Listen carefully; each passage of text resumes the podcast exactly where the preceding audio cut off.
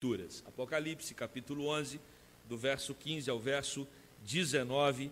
Eu quero que você acompanhe, por favor, a leitura que farei desse texto. Diz assim a palavra do nosso Deus: O sétimo anjo tocou a trombeta e houve no céu grandes vozes dizendo: O reino do Senhor se tornou, o reino do mundo se tornou de nosso Senhor e do seu Cristo, e ele reinará pelos séculos dos séculos. E os vinte e quatro anciãos que se encontram sentados no seu trono diante de Deus, prostraram-se sobre o seu rosto e adoraram a Deus, dizendo: Graças te damos, Senhor Deus Todo-Poderoso, que és e que eras, porque assumiste o teu grande poder e passaste a reinar. Na verdade, as nações se enfureceram, chegou, porém, a tua ira e o tempo determinado para serem julgados os mortos para se dar o galardão dos seus servos, os profetas, aos santos e aos que temem o teu nome, tanto aos pequenos como aos grandes, e para destruíres os que destroem a terra. Abriu-se então o santuário de Deus, que se acha no céu, e foi vista a arca da aliança no seu santuário. E sobrevieram relâmpagos, vozes, trovões, terremoto e grande saraivada. Amém. Meus queridos, nós temos um ideal de um mundo melhor e nos esforçamos para isso. Alguns sistemas são criados, desenvolvidos para que de alguma forma nós, como sociedade, possamos avançar. Talvez no Brasil a gente fique um pouco desestimulado a isso, né? Às vezes a gente acha que dá um passo para frente, dois para trás, aí dois para frente, um para trás. É muito complicado. É, quando olhamos a realidade, percebemos quantas coisas complicadas, difíceis acontecem no Brasil. Desigualdade social. Ah, quando a gente olha para a questão do, do, da, da, saúde, né, o descuidado de tantos hospitais, irmãos, isso independe de governo, de partido. Né? Entra um, sai, entra o outro, sai. E a gente percebe que o progresso é pequeno, é lento. Quando olhamos a, a, a, onde o Brasil se coloca em termos de educação, é desanimador. Desanimador. E aí a gente então começa a construir na nossa cabeça alguns ideais de um país melhor. E geralmente vamos olhar para as referências que nós temos. E uma das referências que nós temos são os países nórdicos. Até o nome é chique, né? Países nórdicos. E eles são denominados por alguns como superpotência da felicidade. Né? E olhamos para lá Geralmente os números desses países são usados para colocar a gente ainda mais para baixo. E percebemos que a impressão é que ali é o céu na terra. Né? São países ah, como a Dinamarca, Islândia, Noruega, Suécia, Finlândia. Esses países, eles têm, por exemplo, os menores índices de corrupção do mundo. A Dinamarca é, foi considerada, não sei se ainda é, mas foi considerada recentemente o país com o menor índice de corrupção do mundo, gente. Sabe que você é viver num país em que ninguém tem a intenção de, de, de trapacear o outro, em nenhuma esfera. Né? Isso realmente é algo que está muito distante da nossa realidade. E às vezes trabalhamos, almejamos, lutamos para desenvolver a nossa sociedade nessa direção. Mas eu tenho uma palavra para você que talvez seja um pouco desanimadora. O mundo, o mundo, está todo mergulhado no pecado. Não é só o Brasil que está mergulhado no pecado e nem só o Sudão, né, que é um dos países mais corruptos do mundo. O mundo inteiro está mergulhado no pecado. E quando nós olhamos para esse texto que acabamos de ler, o que nós temos aqui é a referência de uma pátria que devemos sonhar com ela. A vara que devemos usar para medir a nossa expectativa de um mundo melhor não são os países aqui é, da terra. A vara que nós temos é as sagradas escrituras, que vão apontar para nós uma pátria justa, amorosa, verdadeiramente honesta, aonde quem é o rei dos reis, o senhor dos senhores, o todo-poderoso é Jesus Cristo. Essa é a nossa referência, esse é o nosso alvo, esse deve ser o desejo principal dos nossos corações. E esse texto aqui, que fala da sétima trombeta, ele tem um dado muito curioso, porque o versículo 14 do, do texto, o versículo que precede o texto que lemos, vai dizer que o terceiro ai vai se manifestar agora. São três ais. O livro de Apocalipse trata dos três ais, né? ais no sentido de ai mesmo, de sofrimento. Já tratamos do primeiro, já tratamos do segundo. No versículo 14, anuncia-se o terceiro ai, e o que nós temos, na verdade, é um momento de celebração. Nós temos uma explosão de adoração e parece que dá um, um curto-circuito né, no leitor. Você fala, para aí, mas estava vindo numa sequência de juízo e de repente vem um tempo de, de celebração. Não são poucos os textos na Bíblia que ah, ah, têm esse contraste. Se a gente vai também ali para 1 Coríntios, quando Paulo está tratando sobre a divisão da igreja, a igreja estava tendo muitos problemas porque uns crentes estavam se achando melhores do que os outros por causa dos seus dons. E aí Paulo está tratando ali dessa divisão da igreja, de repente no capítulo 12, ele para de falar do assunto e entra com a poesia do amor. né? ainda que eu fale a língua dos homens e dos anjos, e Paulo ali descreve uma poesia, e você se pergunta, mas por que, que essa poesia entrou aqui? É como se Paulo estivesse dando uma bronca na igreja e de repente ele começa com uma poesia a respeito do amor, e no capítulo 14 de 1 Coríntios, Paulo volta o tema. É a sensação que nós temos aqui no capítulo de número 11, do versículo 15 a 19. Você tem o primeiro ai, o segundo ai, agora é anunciado o terceiro ai, e o versículo 15 fala que quando a sétima trombeta é tocada, o que acontece no céu é uma explosão de adoração vozes celestiais proclamam o ponto enfático de toda a Escritura. Qual é o centro da Escritura? O reino de Deus chegou. Se você olhar desde a promessa do Salvador, lá em Gênesis 3, versículo 15, e todo o processo do Antigo Testamento para que Jesus viesse, a vinda de Cristo, o seu ministério, morte e ressurreição, o centro, ou pelo menos uma das teologias centrais de toda a Escritura, é a chegada do reino de Deus. Os discípulos até achavam que Jesus ia assumir o reinado ali naquele tempo, e eles estavam se preparando para isso. Né? Tem um texto onde estão disputando quem vai ser o maior. É, na verdade, o que estava acontecendo ali é que eles estavam querendo saber quem seria o ministro da Economia, quem seria o ministro da Agricultura, quem iria ocupar as principais posições do reinado. E Jesus diz que o reino dele não é esse, não é um reino político. E aí, meus irmãos, a gente precisa admitir um primeiro ponto teológico aqui. Não injete as suas expectativas nos poderes políticos. Não injete.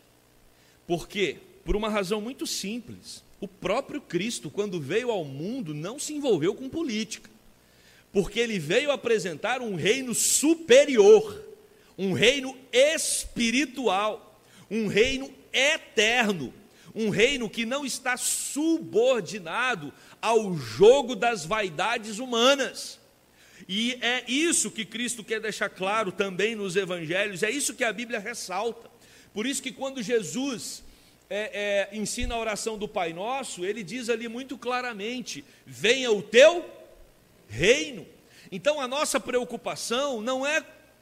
Eu sei que temos que nos preocupar em algum grau é, é, com o sistema político do país, inclusive a Bíblia nos estimula a orar por tudo isso, mas nós não podemos perder a dimensão de que a nossa expectativa maior é com o reino de Deus sendo estabelecido de maneira completa na terra.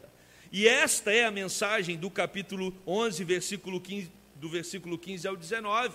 O reino deste mundo será substituído pelo reino de Cristo. Então, a ênfase desse texto é: o reino de Deus chegou. Pedro está tendo, perdão, João está tendo uma visão do futuro. Ele está, ele foi levado ao futuro. Parece uma coisa estranha para nós. Como pode Pedro? Estou com Pedro na cabeça. Que é isso? Por que Pedro está na minha cabeça? Tem que entender qual a razão disso.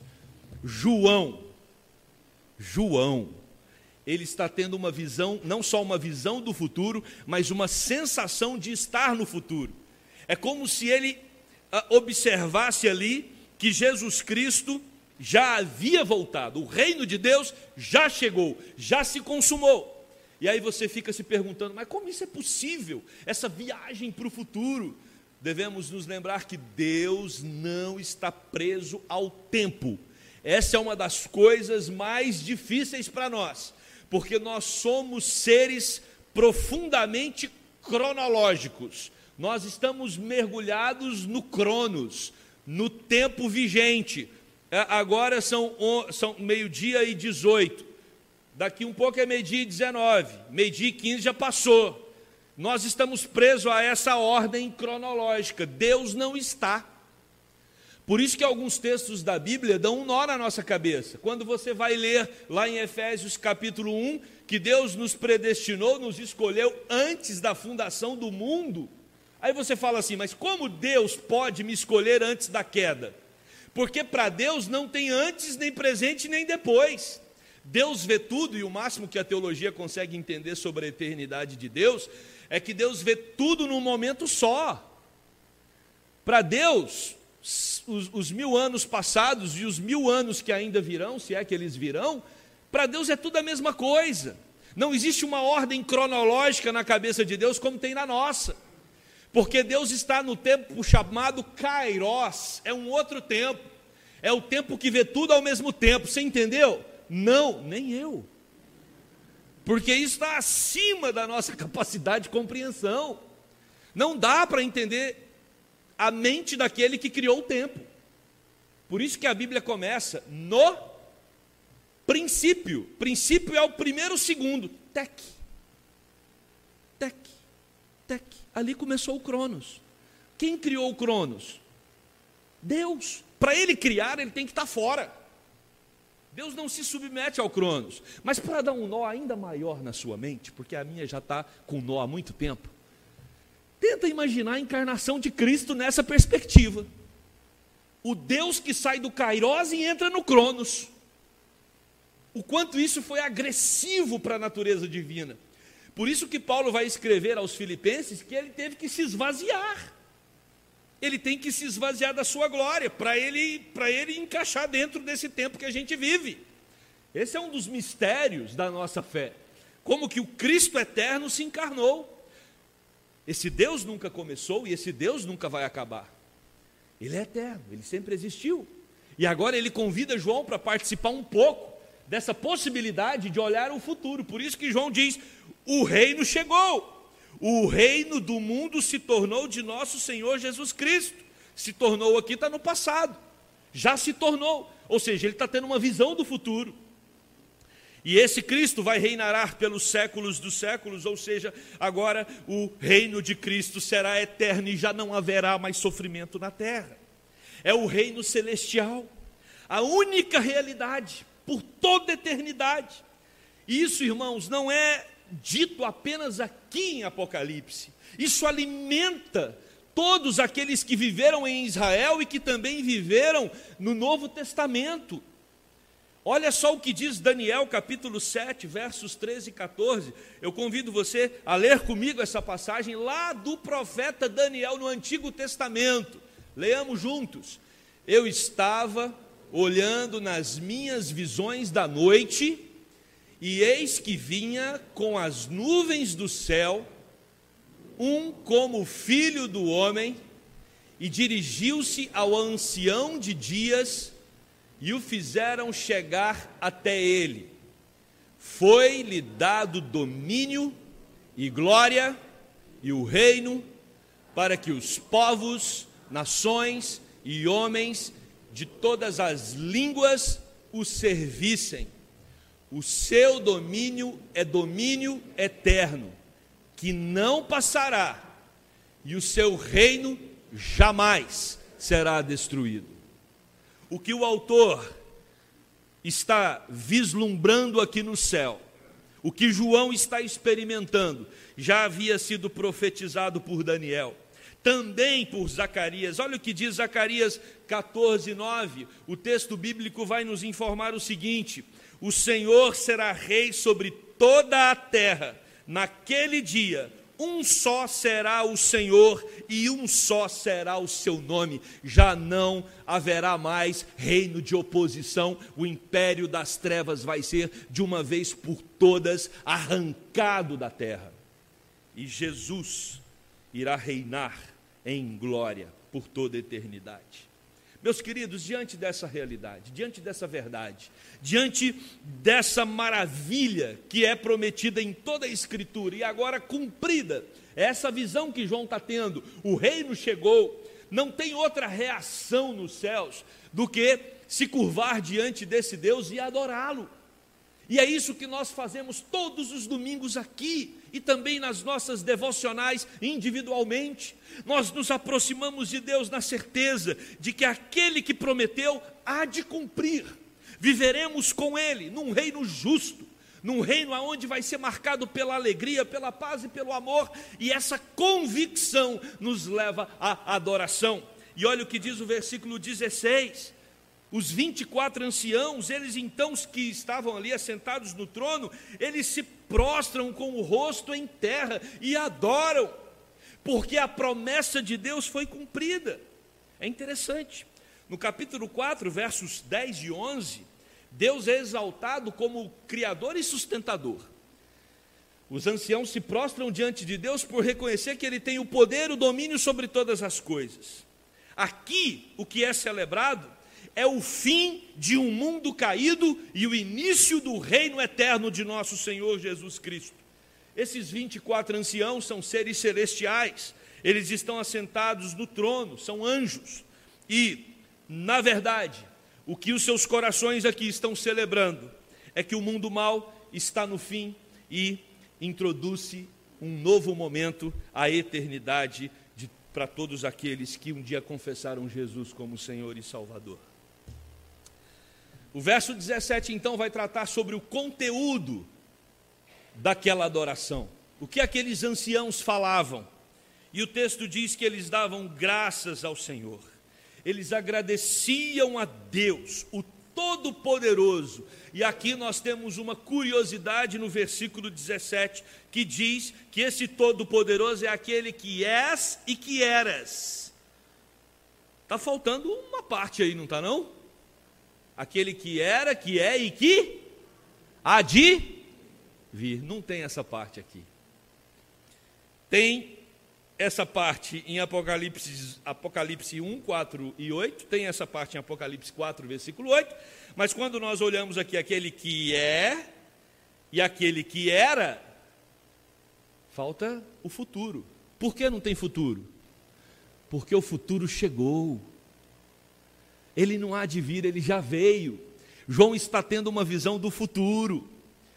João já está lá, ele está é, é, é, já atento, e não só atento, mas ele está vivenciando por um momento o fim, o meu fim, o seu fim, o fim de todos aqueles que creem no nome de Jesus. Já não há mais expectativa, o reino chegou.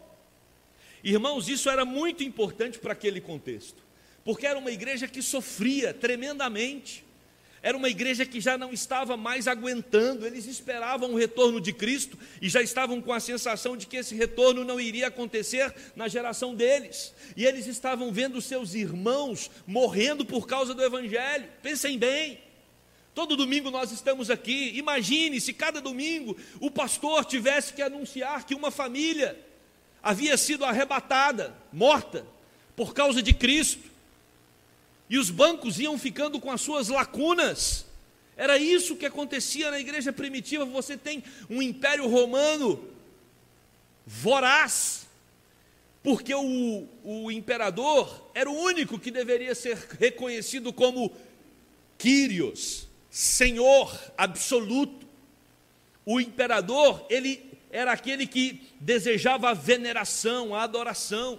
Então, não só Roma, mas todos os demais países subjugados deveriam se prostrar, os seus cidadãos deveriam se curvar e reconhecer César como Quírios.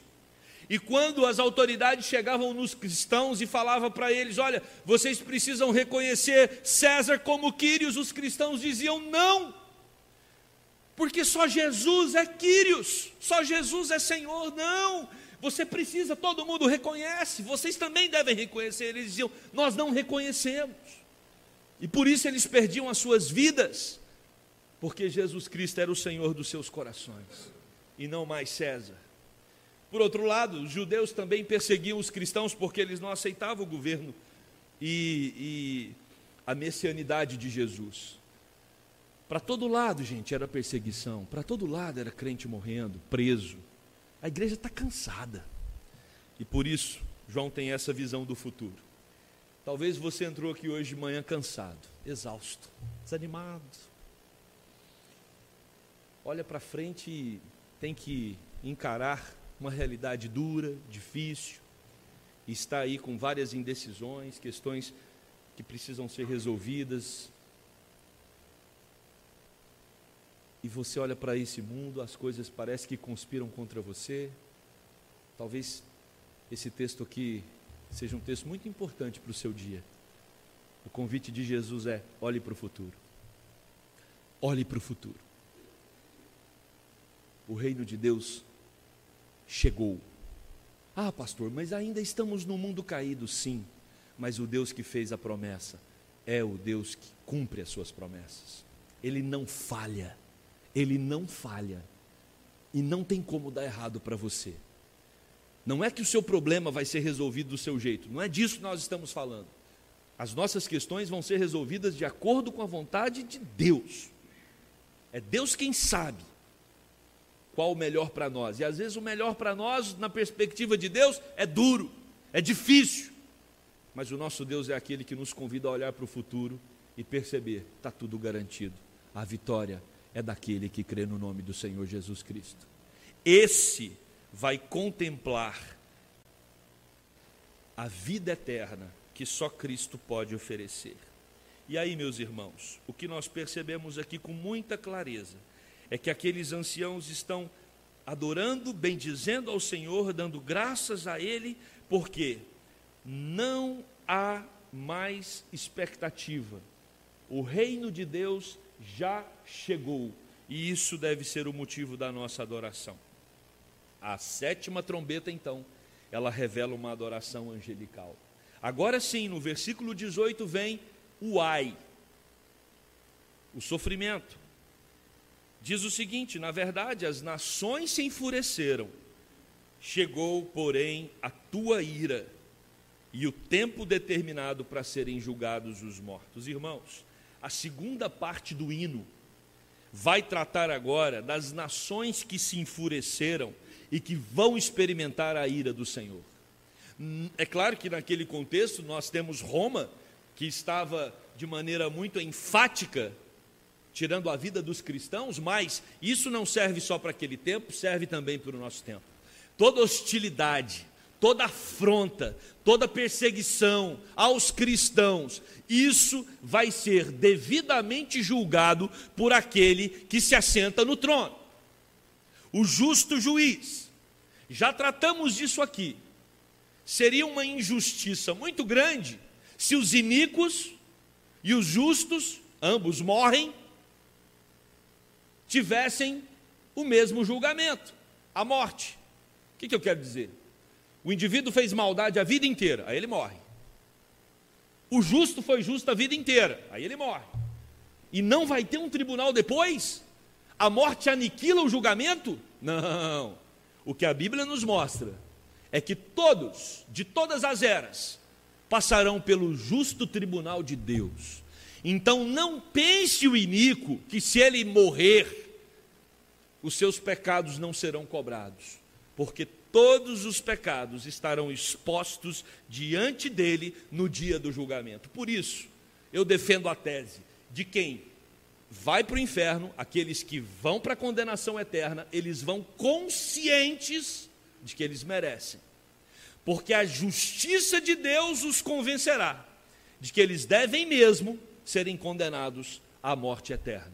E aqueles que vão reinar com Cristo também estarão plenamente conscientes que eles não merecem isso, mas pelo amor e pela graça de Deus e pelo sangue do Cristo que foi crucificado, os seus pecados são perdoados e eles vão ouvir de Deus, vinde, vão ouvir do próprio Cristo, vinde benditos de meu Pai. Por isso Jesus faz toda a diferença e é isso que o versículo 18 vem nos mostrar.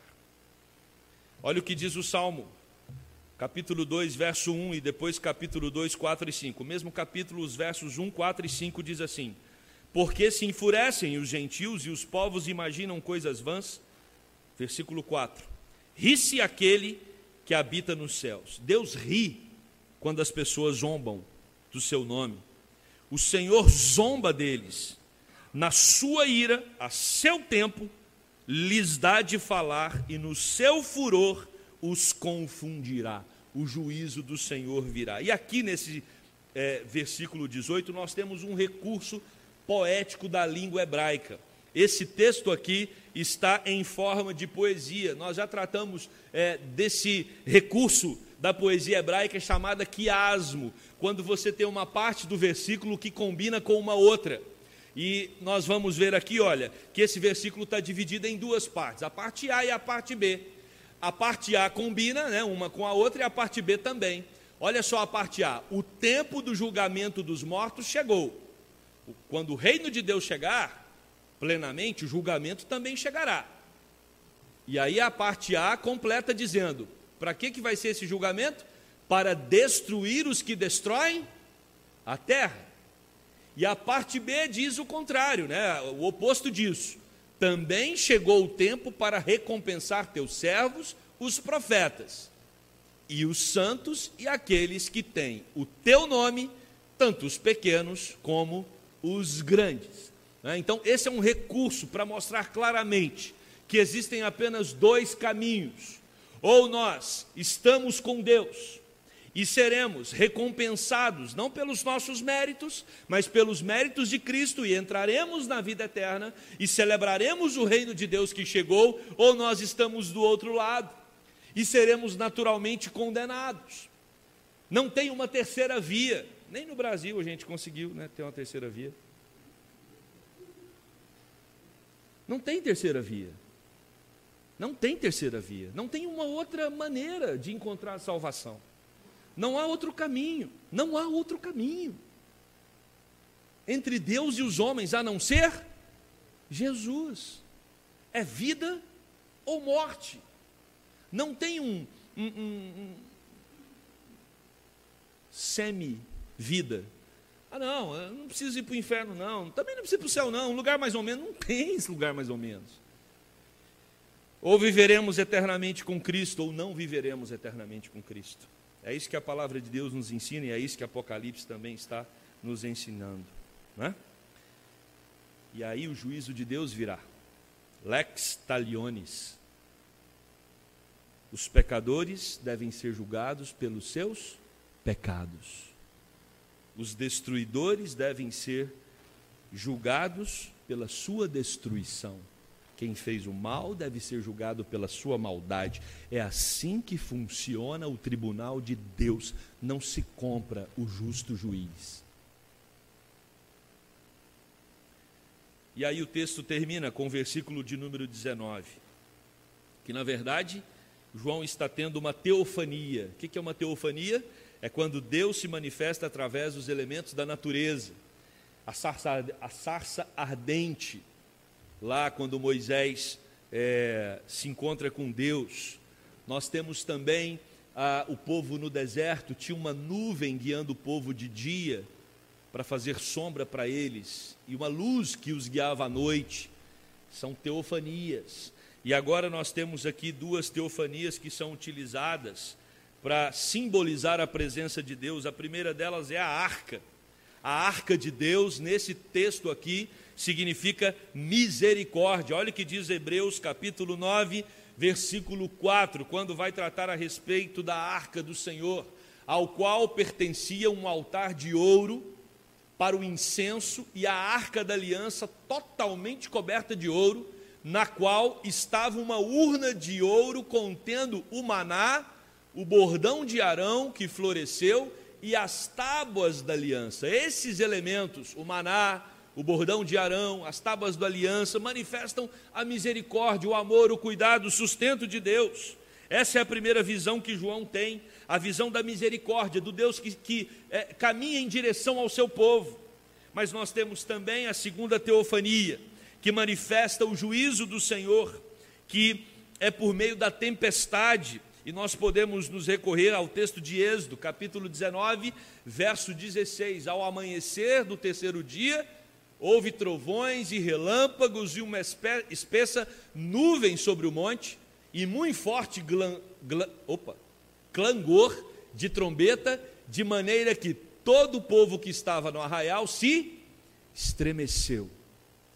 A presença de Deus, ela pode ser comparada a um momento de uma tempestade intensa, onde as pessoas se assombram com ele, onde as pessoas têm uma noção mínima da sua grandeza e elas então se apavoram diante desse Deus grande e poderoso. Meus queridos irmãos, o nosso Deus é Deus de misericórdia, o nosso Deus é Deus de juízo. A arca simboliza a misericórdia do Senhor, o convite dele para todos aqueles que querem experimentar da salvação. A tempestade é o Deus poderoso estabelecendo o seu juízo sobre a terra. Este é o Evangelho, esta é a mensagem das boas novas. E você tem mais uma vez a oportunidade de ouvir dessa mensagem. Você que está acompanhando o nosso culto de casa, o convite do Senhor é: experimente a salvação que há em Cristo Jesus. Para você, o que tem reservado no futuro é o reino de Deus, a vida eterna, reino completo, onde não teremos mais o sofrimento, a dor, a angústia, problemas, não teremos injustiças, não teremos nenhum dos males que tanto nos afligem no nosso tempo. Mas para aqueles que não creem, o que nós temos é a separação de Deus. E certamente isso vai trazer muita angústia, muita dor e muito sofrimento. Quero concluir esse sermão. Talvez o seu sonho era viver num país nórdico. Ah, se eu vivesse na Dinamarca. Ah, se eu vivesse na Finlândia. Quero dizer para vocês que esses países são países que têm problemas diferentes. Mas têm seus problemas. Quer ver um exemplo? Você sabia que a Dinamarca é um dos países que autorizou o aborto quando é identificado que a criança tem síndrome de Down? E esse aborto pode ser feito até um dia antes do parto? E sabe qual é o propósito da Dinamarca? É fazer o que a Islândia fez. Diminuir ao máximo possível crianças com síndrome de Down, pessoas com síndrome de Down. Por quê? Porque essas pessoas dão trabalho. Essas pessoas precisam de um cuidado especial. E o que, que a gente faz com pessoas que dão trabalho? A gente elimina. Porque nós precisamos de uma sociedade altamente qualificada. Acho que nós já ouvimos esse discurso há alguns anos atrás.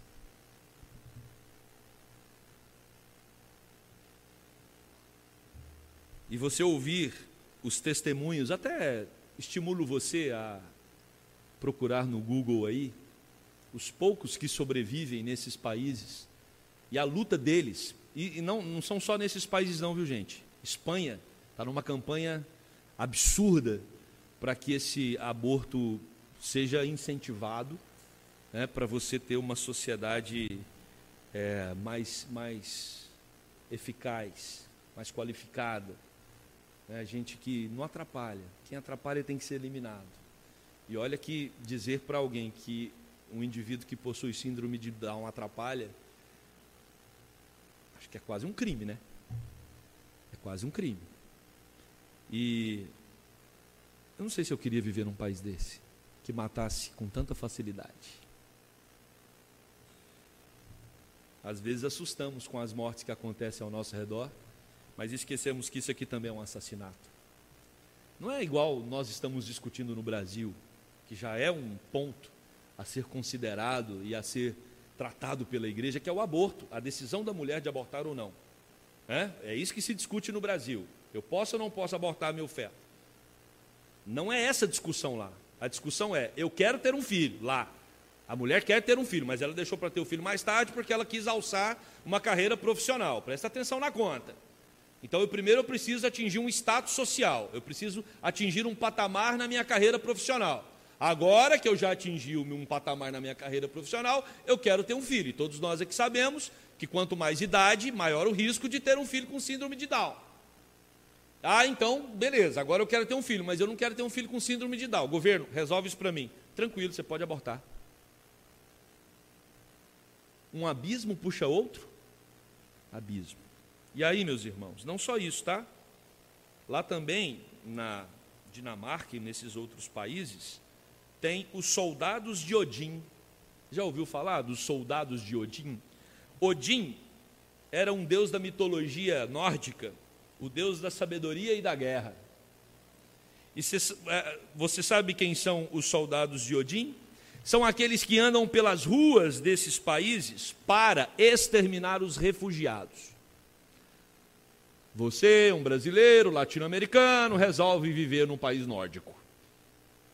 Ah, se os soldados de Odin te encontrar lá. Meus irmãos, não se enganem. Não crie expectativa com esse mundo. Esse mundo jaz no nosso sonho, a nossa expectativa, a nossa esperança única é no reino de Deus. E a nossa oração é para que esse reino se estabeleça o quanto antes, porque esse é um reino de vida, de alegria, de paz e de amor.